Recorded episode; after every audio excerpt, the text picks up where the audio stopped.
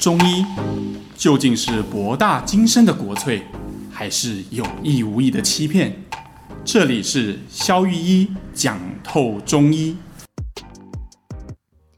Hello，大家好，我是肖玉一。Hello，大家好，我是 Sean。刚刚听前奏听得太顺，傻住，怎么那么好，很舒服的感觉，对对对很好笑。嗯，哦，对，我要跟肖医师分享，我最近十一月大概唱了四五次不下的 KTV。哦，你过很爽哎、欸！没有，我应该算是去 KTV 当 spy 的，就是为什么？因为最近前阵子不是跟萧医师有聊到什么，就是之前你学声乐的事情嘛，哦、然后去跟大家唱歌的时候，我就一直在听大家唱歌的时候，到底那个声音是在哪一边发出来的，我就觉得哦，越听越有趣。你少来，你应该都喝醉了吧？没有。然后，可是我真的有发现一个特别的点哎、欸，就是有些朋友他男而且男生哦、喔，他唱歌。刚开始听哦，蛮好听的，还有那种烟嗓的感觉。然后他唱到后来，他那个鼻腔突然就很用力，然后就会很用力到一个极致。然后唱了大概五分钟、六分钟的时候，我就突然觉得好烦哦，怎么会听起来那么烦？你是说他的声音可能会让你觉得有那种烦躁的感觉？对，就是他那个，就是很明显就是一个鼻音。然后，然后因为唱歌的时候可能有些。节奏会很用力嘛，对，他就用鼻子非常的用力在唱那首歌，然后我听完之后就觉得哇，好烦哦。所以你有觉得说，比如说你应该也有那种你觉得唱歌很好听的朋友们，你觉得他们可能呃哪边的他们用哪边发出来的声音，你会觉得比较悦耳，比较舒服？我自己感觉是那种就是那种胸腔还是哪一边？而且我不太确定是不是胸腔，但我直觉它是胸腔，因为就是那种共鸣很高，然后嗡嗡嗡的那种。听起来的这种嗡嗡嗡的感觉，我很喜欢那种音调。哦，OK，所以你比较喜欢低频的就对了。啊，对对对，就男性荷尔蒙比较多的那种。哦、我觉得重点是我一些女生朋友低频比较多的人，我觉得她唱歌超好听。哦哦，对对对对。OK，其实是这样啦哈。我我记得哈，那个以前啊，我的声乐的老师他常在跟我讲哈，嗯、那个声音其实是有点像是一个调色盘的概念。调色盘、嗯，因为像你刚刚在讲的时候，我会感觉到，哎、欸，你会觉得可能鼻腔的声音就是吵，就是烦，那边啊啊啊这样子 啊，对，好烦哦。对 对对，然后好像低频深夜节目，那、欸、感觉就蛮有磁性的、啊，就比较好听，然后就比较悦耳。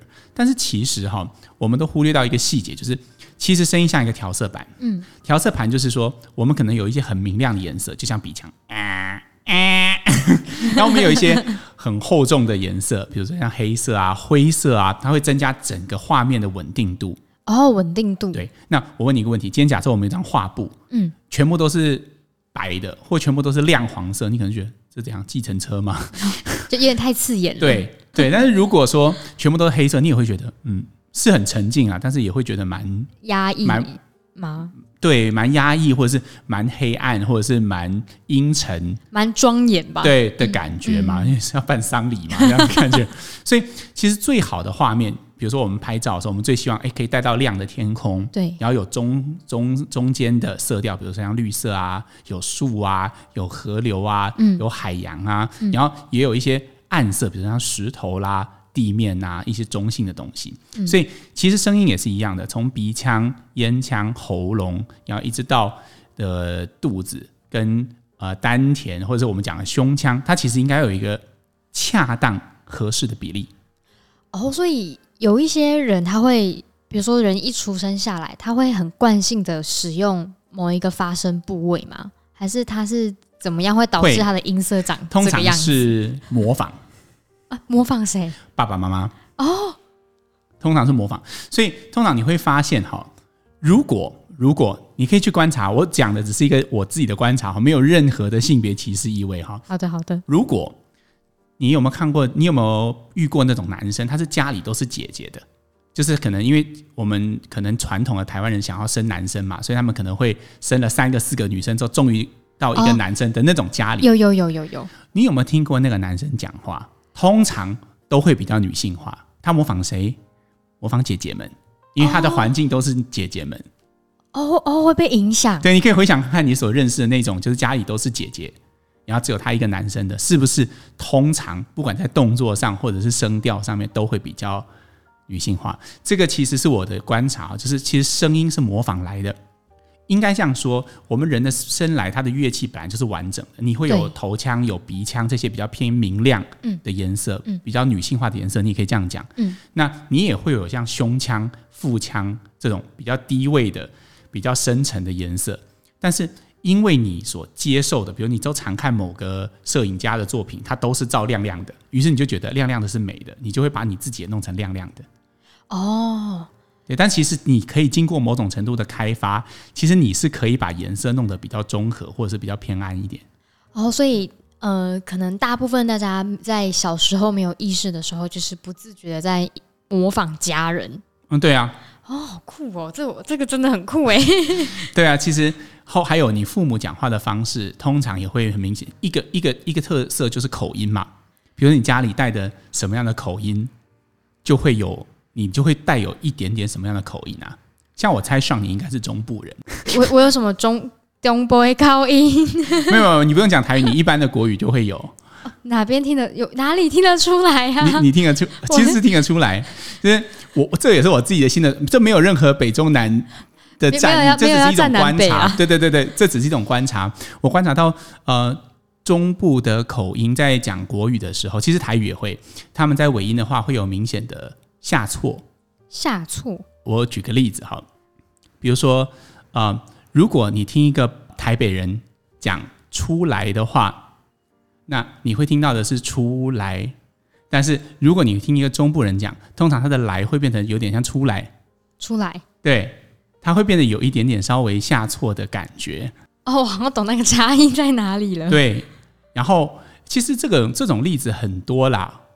呃，我想想看哦，还有什么？呃，你要吃面吗？你要吃面吗？是这样吗？我觉得其实你的不是那么明显，但是可以从一些字里，行间可以读出这个、哦、这个这个这个讯息。对，所以是是声音，那个也是模仿来，所以他当然他也可以刻意的改变改变它。对，哦、但是通常我们不会为了这种事，因为也没什么不好啊。哦，对啊，对啊，所以其实你也不会特意改变，但是就很有趣，所以我常常可以猜出我的哎那些朋友，他虽然国语讲好，我说你以前你马来西亚来的吧？因为他们有些字就是呃那个西他们会发成斯，所以他们就会变马来西亚。嘿，那他不见得每个字都会这样发，但你只要听到一点点就知道，哎，这是他们发生的一种习惯。还有像东南亚来的朋友，他们通常都会鼻腔的成分都会比较多，因为他们的母语。鼻腔成分就比较多，比如说萨瓦迪卡，萨瓦迪卡，不会有人讲萨瓦迪卡。啊，通常从欧洲或者是北边来的，就是北欧或者是西欧，他们的语言就会带有比较多的呃，比如说像法文就很典型，就是它就会有很明确的后一些呃一些后咽腔的声音会出现。哦，就是它的比较圆圆的感觉，对，圆圆的感觉，然后比较深。哦，所以。很多人不是觉得法文很好听吗？那个原因就是因为它有一种比较深沉，比较深沉就会给人家一种比较沉稳、比较优雅的感觉。像台湾不是很多族群嘛，嗯，所以可能像客家人跟闽南人的讲话的那个共鸣腔是不是会天生？客家人很明显，客家人是在鼻腔。呃，其实我我自己私私心觉得客家人讲话非常好听，然后我认识很多客家人的歌手也唱的都非常好。因为他们用的共鸣腔其实跟客语有很明显的关系，而客语其实我觉得是一个抑扬顿挫非常漂亮的语言。嗯，那呃，闽南的话就是或者我们讲的台语啦，哈，对，就是它其实是比较偏呃比较偏呃鼻跟口一种比较扁的语言。哦，啊，所以他其实，在唱歌上，除非你唱的是台语歌啦，那当然就。你要发挥这个语言的特色，不然其实你在学，呃，比如说像我有些学弟妹他们在学美声的时候，对，他们就要刻意的去运用后后面的空间，因为那个是他本来比较不熟悉的。哦，懂，他们要特别训练哪一块，他才会知道说怎么样再用后面的那个部分共鸣。对啊，你看，而且你看，好像现在你看我们讲的，当然现在他们都。已经老了啦，好像三大男高音，他们出他们出产的位置，应该出生的位置啦，不出产，他们都在南欧。你看，帕帕罗蒂是意大利人，Domingo 是西班牙人，这些都是靠近地中海的，就是南欧国家。嗯，其实 Domingo 小时候住墨西哥啦，反正基本上纬度都会偏低一点点。但是那些很棒的贝斯，就声音很深沉的人，他们都住在比较北边，像丹麦啊、瑞典这些地方，常常出产一些出生一些很棒的低音歌手。那其实这个也是跟他的纬度会有关系哦，因为跟他从小会习惯用的那个共鸣腔有关。对，然后呃，我们就跟树一样，呃，树的年轮会受到气温的影响嘛，所以这个气温也会影响到我们使用的共鸣腔。通常越冷的地方。你会发现他们的语言听起来就会越深，越后面跟越下面哦。所以刚刚我讲嘛，东南亚它会偏前面跟上面。以前很好笑，我有一个印尼来的学妹，她是侨生，就是在东海声乐的时候，她每次只要唱歌唱不好，她声音又下不去，我们老师就会骂她：“你是不是又偷讲印尼话？” 我想说，人家印尼人讲印尼话怎么了？对啊，为什么是偷讲？地狱，觉得这很好笑，只是跟大家分享了，就是说这个是一些声音上一些很有趣的一些小差异，这样。所以就是在讲到说，比如说呃，纬度寒冷的那个地方会影响共鸣腔嘛。然后因为刚刚肖医师一直有提到，比如说像比较北欧，它共鸣腔比较后面，好像听起来比较有说服力。嗯，所以难道有比较说服力的那种说话训练方式吗？还是有什么样的？OK，等一下，这个其实是有心理学研究可以支持的哈。就是比如说，你看，好像呃，曾经有做过一个实验，我记得是这样。嗯，好。他的结论是，人大概只有百分之三十的说服力是来自于你所生产的内容。比如说以讲话来讲，那个内容就是你讲什么内容，比如讲什么字啊，讲什么内容。那百分之七十其实来自于你的肢体语言、你的眼神，然后还有一个很重要，就是你的声调。哦，所以上次之前萧医师讲说，认真讲干话还是有说服力，就是对第一层认真的讲干话是有效的哈。根据他们研究是这样设计的，比如说我记得那个研究是美国做的，就是他会呃找两群音调有明显差异的人来诉说同一件不可思议的事情。他们大概就是在讲说，比如外星人，他昨天有看到外星人，有看到飞碟，嗯，或什么之类，反正就是一些很瞎的事情。但他们表达的内容都一模一样，一字不差，差别只有在于。他们的声调不同哦，有些人他会用低沉、感性、缓慢的音律 去催眠你，然后有些人就是用高频，然后比较尖锐的方式去跟你讲这些，就好像婆婆妈妈在跟你讲，那你就觉得婆婆妈妈那一组就觉得你就是在乱讲啊。但低沉那一组竟然就有很多人信了，这样，所以它是做出来是有显著的差异的。我忘记详细的数字，但是它有显著的差异，所以代表说音调确实能够让我们取信别人。你听到这研究，你有什么感觉？所以。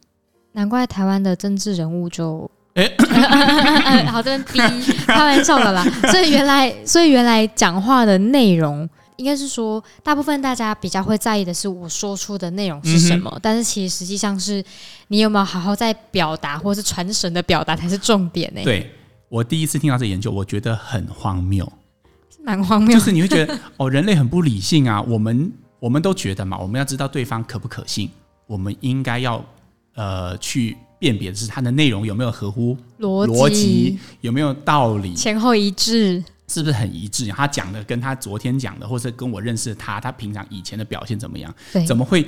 我们怎么可能会被音调这种好像一个只是用来包装这个本质的东西，很感性的因素，很感性的因素，然后就被影响了。但是我后来哈。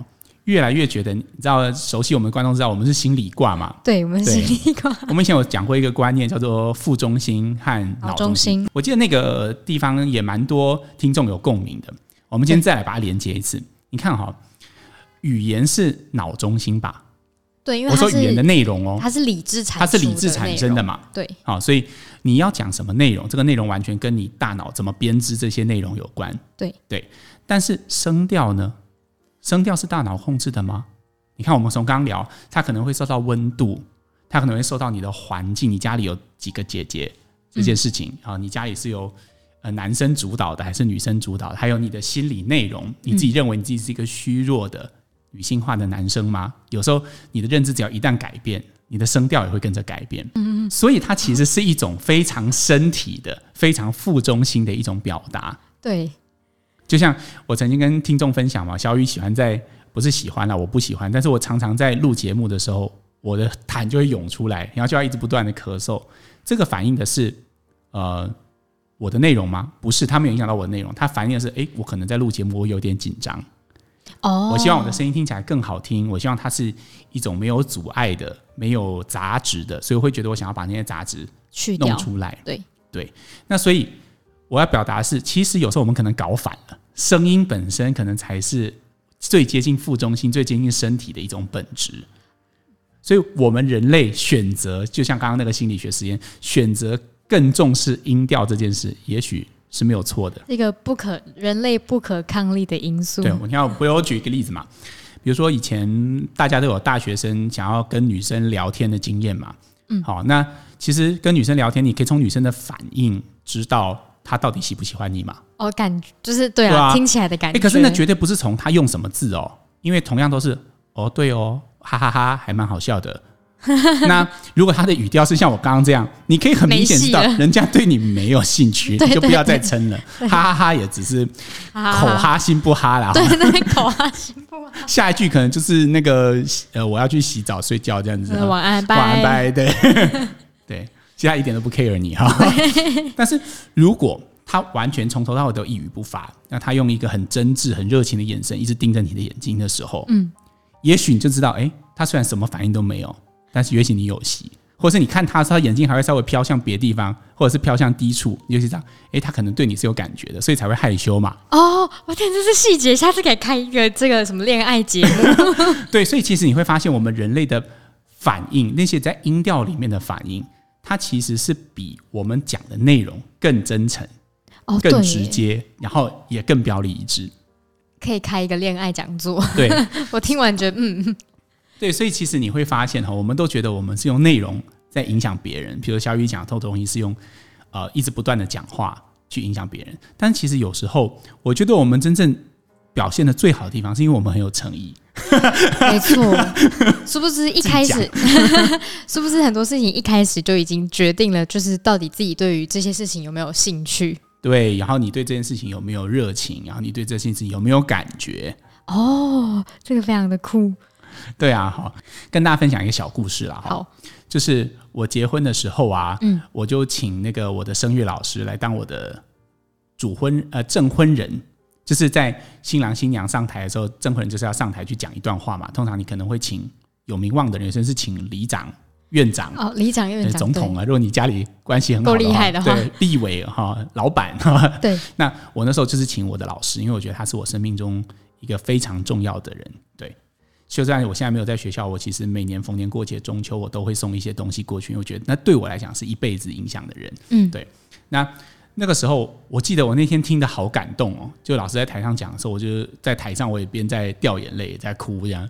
然后我看在场的观呃那个不是观众啊，应该怎么讲？来宾对，也跟我们有一样的感觉，可是也很也很被感染到那个。但是你知道，我的老师是一个外省人，然后他的音调那个抑扬顿挫之之美丽呀，然后他呃讲话就自带一种系主任跟教授的权威，就他一讲话出来就哦抬头肃然起敬的感觉，然后就这种感觉对。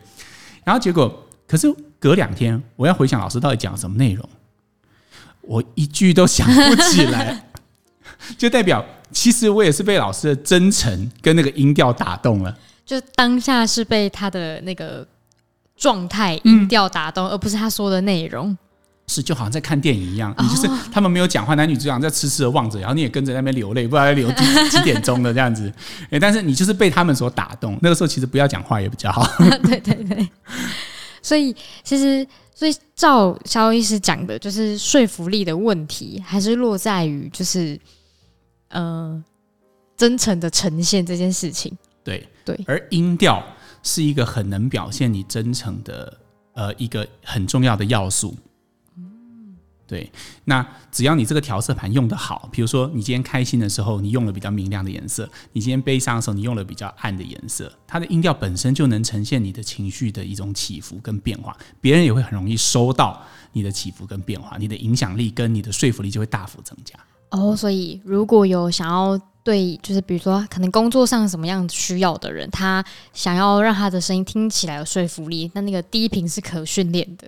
应该不是说训练，而是你要打开，因为它不是一个工具哦，它可可把它挑可以可发展、可发展、可，可开发，应该这样讲。对，好好，就说你可能平常都喜欢用，比如你平常在在作画的时候，你就喜欢用亮的颜色，然后你也、嗯、比如说我们穿衣服好了，有些人喜欢穿都是亮的，亮红、亮黄、亮蓝。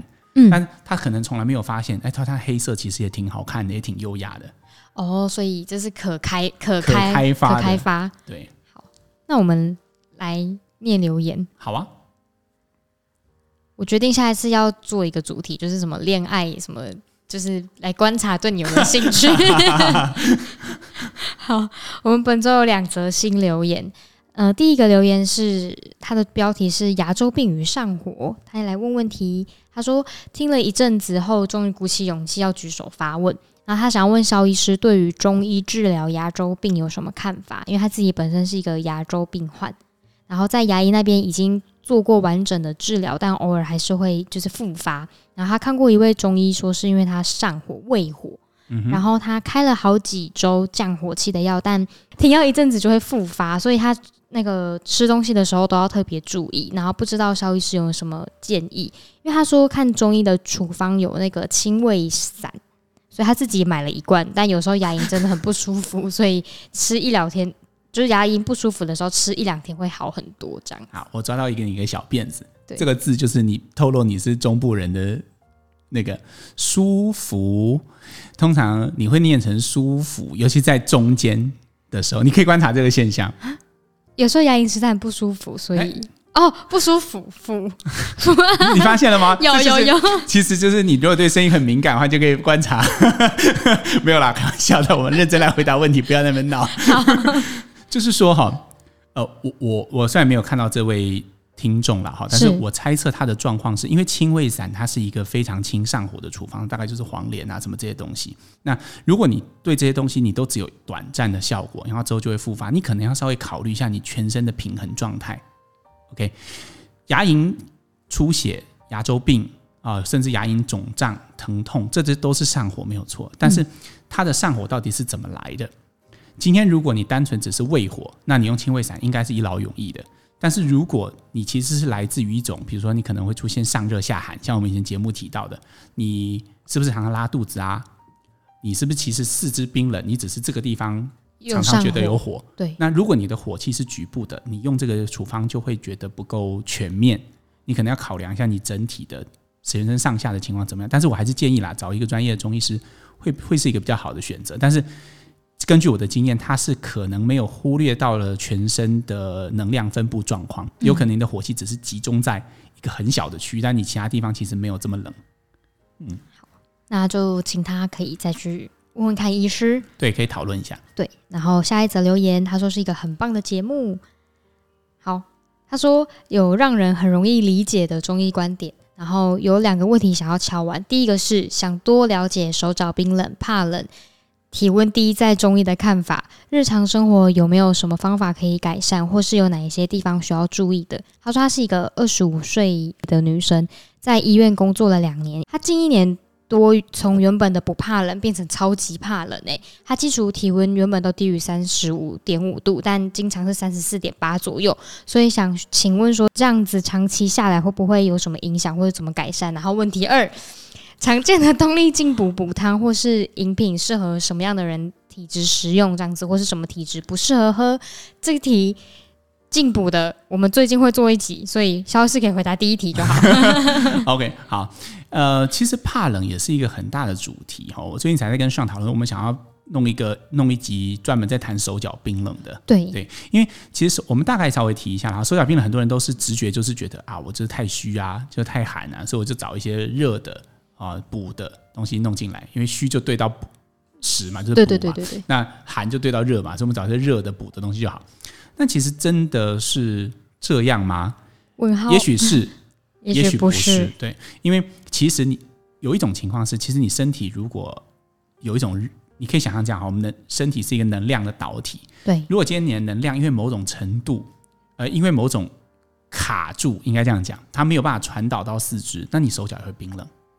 那这种我们通常叫做气绝，就是说你是因为气不流通所造成的。它跟我们刚刚讲的寒绝，绝这个字就是，呃，就是指四肢冰冷的意思。嗯，对。所以传统的是寒绝，然后也有可能是气绝，甚至有可能是水绝。有些人是因为身体的水饮太重，所以导致他的四肢也会很冰冷。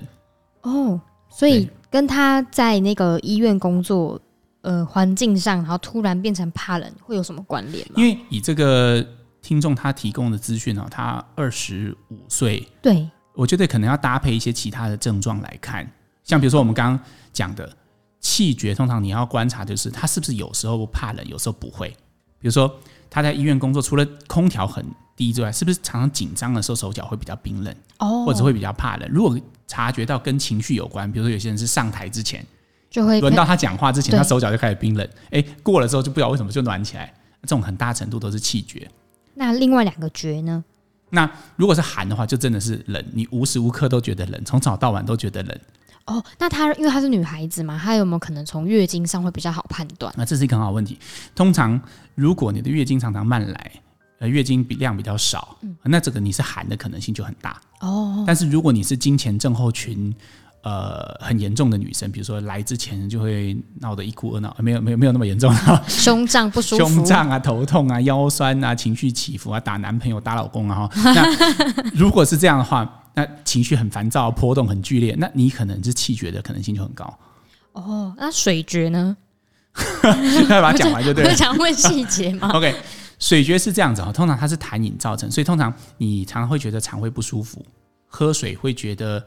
哎，有些人喝水会好像觉得自己的胃好像都不会把那些水消化，你会常常觉得摇一摇晃，好像水都在里面，对，胀胀的感觉。嗯，然后水好像常常排不出去，明明喝蛮多水，但是尿尿都尿得很少，嗯，或者是常常觉得会有心悸的感觉，常常会头晕，比如坐下站起来，蹲下站起来，常常会觉得头晕。那这一些就有可能你的手脚冰冷，可能是水的原因造成的。OK。对，那那个 Blueberry，你可以多用这三个面向去观察。然后 Blueberry 是他的他的账号，他账号名字 哦，好啊。对，他说看，因为他这样子详细的，还可以观察之后，如果他要调理，他可以找专业的中医师协助。是啊，是啊，还是要找个专业中医师帮你会比较好啦。对啊，因为才二十五岁就这么冷，嗯，嗯不好哦，要调整一下。好，好，那我们今天就先聊到这边，下次再见啦，拜拜，拜拜。